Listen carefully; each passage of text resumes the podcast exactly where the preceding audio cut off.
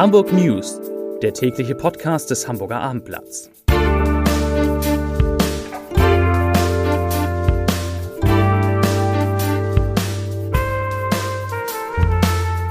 Herzlich willkommen. Mein Name ist Lars Heider und heute geht es um eine Bildungsstudie, die Hamburg sehr weit vorne sieht. Weitere Themen. Die Zahl der Corona-Patienten in den Krankenhäusern steigt wieder. Theaterbesuche könnten bald nur noch für Geimpfte und Genesene möglich sein. Und die ersten Flüchtlinge aus Afghanistan werden in Hamburg erwartet. Dazu gleich mehr. Zunächst aber wie immer die Top 3, die drei meistgelesenen Themen und Texte auf abendblatt.de. Auf Platz 3 B5 nach Bergedorf lange gesperrt. Auf Platz 2 viele Neuinfektionen, Inzidenz steigt in Hamburg auf über 90. Und auf Platz 1 2G-Option, kein Zutritt für Getestete und Genesene in Restaurants und Kinos. Das waren die Top 3 auf abendblatt.de.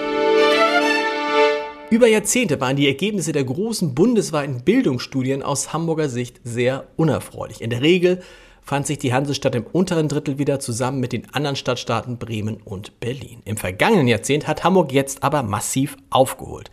Im Bildungsmonitor, eine Vergleichsstudie des Instituts der deutschen Wirtschaft im Auftrag der Initiative Neue Soziale Marktwirtschaft, hatte die Hansestadt vor einigen Jahren Rang 5 erobert, im vergangenen Jahr Platz 4 und jetzt in der aktuellen Studie klettert Hamburg sogar auf Platz 3 der 16 Bundesländer. Hamburg weist in den Handlungsfeldern Internationalisierung, Inputeffizienz, Förderinfrastruktur, Zeiteffizienz und berufliche Bildung Stärken auf, heißt es in der Zusammenfassung der Studie, die anhand von zwölf Handlungsfeldern untersucht, inwieweit ein Bundesland Bildungsarmut reduziert, zur Fachkräftesicherung beiträgt und Wachstum fördert. Verbesserungspotenzial bestehe in Hamburg, und das ist nicht so schön, allerdings vor allem bei der Schulqualität. So würden viele Schüler nicht die Mindeststandards in Naturwissenschaften, Mathematik und Lesen erreichen. Daran hat sich leider nichts geändert. Angeführt wird der Bildungsmonitor übrigens von Sachsen und Bayern. Dann, wie gesagt, kommt Hamburg. Am Ende stehen Brandenburg und Bremen. Zur Corona-Lage in Hamburg. Die Zahl der Patienten in den Kliniken ist wieder deutlich gestiegen. In den Krankenhäusern der Stadt werden aktuell 83 Corona-Patienten behandelt. 32 Menschen sind so schwer erkrankt, dass sie intensivmedizinisch betreut werden müssen. Aber noch sind die Kliniken weit von den Höchstständen zu Jahresbeginn entfernt, als fast 600 Corona-Kranke stationär und mehr als 100 auf Intensivstationen behandelt wurden. Insgesamt sind heute in Hamburg 304 Corona-Neuinfektionen gemeldet worden. Das waren 97 mehr als gestern und 74 mehr als am Mittwoch vor einer Woche. Und damit steigt der Inzidenzwert erneut deutlich auf nun 90,7 Neuinfektionen pro 100.000 Einwohner in den vergangenen sieben Tagen. Übrigens, die Zahl der Neuinfektionen variiert in den einzelnen Bezirken relativ stark. Zwei der sieben Hamburger Bezirke stechen bei der Inzidenz hervor. In Harburg und in Hamburg Mitte liegt die Zahl bei über 100 schon. Harburg ist momentan mit 139,5 Inzidenz Spitzenreiter, wenn man so will, und löst damit Hamburg Mitte ab wo die Inzidenz bei 128,8 liegt. Übrigens, nochmal übrigens, in einzelnen Stadtteilen ist der Wert deutlich höher. Vettel verzeichnete in der vergangenen Woche mit mehr als 350 die höchste Inzidenz in Hamburg. In Willensburg liegt dieser Wert bereits bei über 200.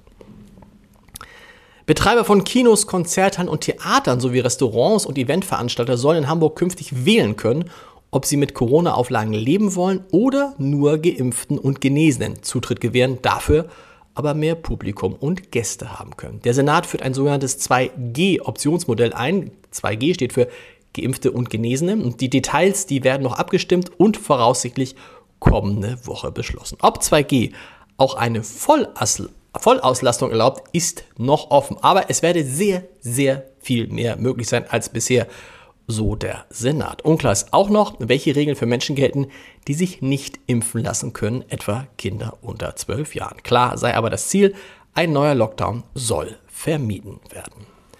Angehörige und Freunde von Corona-Toten sollen in Hamburg einen zentralen Gedenkort erhalten. Ein entsprechender gemeinsamer Antrag von SPD, Grünen, CDU und Linken ist heute in der Bürgerschaft Thema. In, der Kon in die Konzeption sollen sowohl Hinterbliebene als auch Vertretungen der Religionsgemeinschaften einbezogen werden. Allein in Hamburg sind seit Beginn der Pandemie mehr als 1600 Menschen an oder im Zusammenhang mit Covid-19 gestorben. Die AfD ist an dem Antrag nicht beteiligt.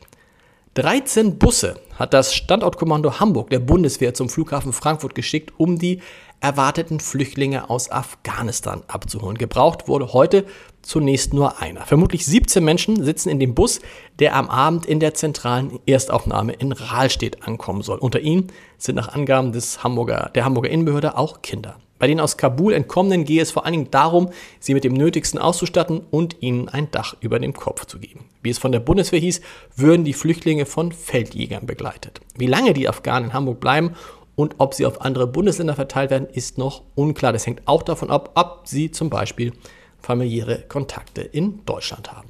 Und einen Podcast-Tipp des Tages habe ich für Sie auch noch. Heute Abend um 20 Uhr gibt es eine neue Folge unseres Gute Nacht Podcasts mit Joja Wendt. Und das ist einfach, es ist einfach großartig, lustig, fröhlich. Wenn der Tag nicht so schön war, dann müssen Sie Joja Wendt am Abend hören unter www.abendblatt.de slash podcast. Und morgen hören wir uns wieder um 17 Uhr mit den Hamburg News. Bis dahin, tschüss.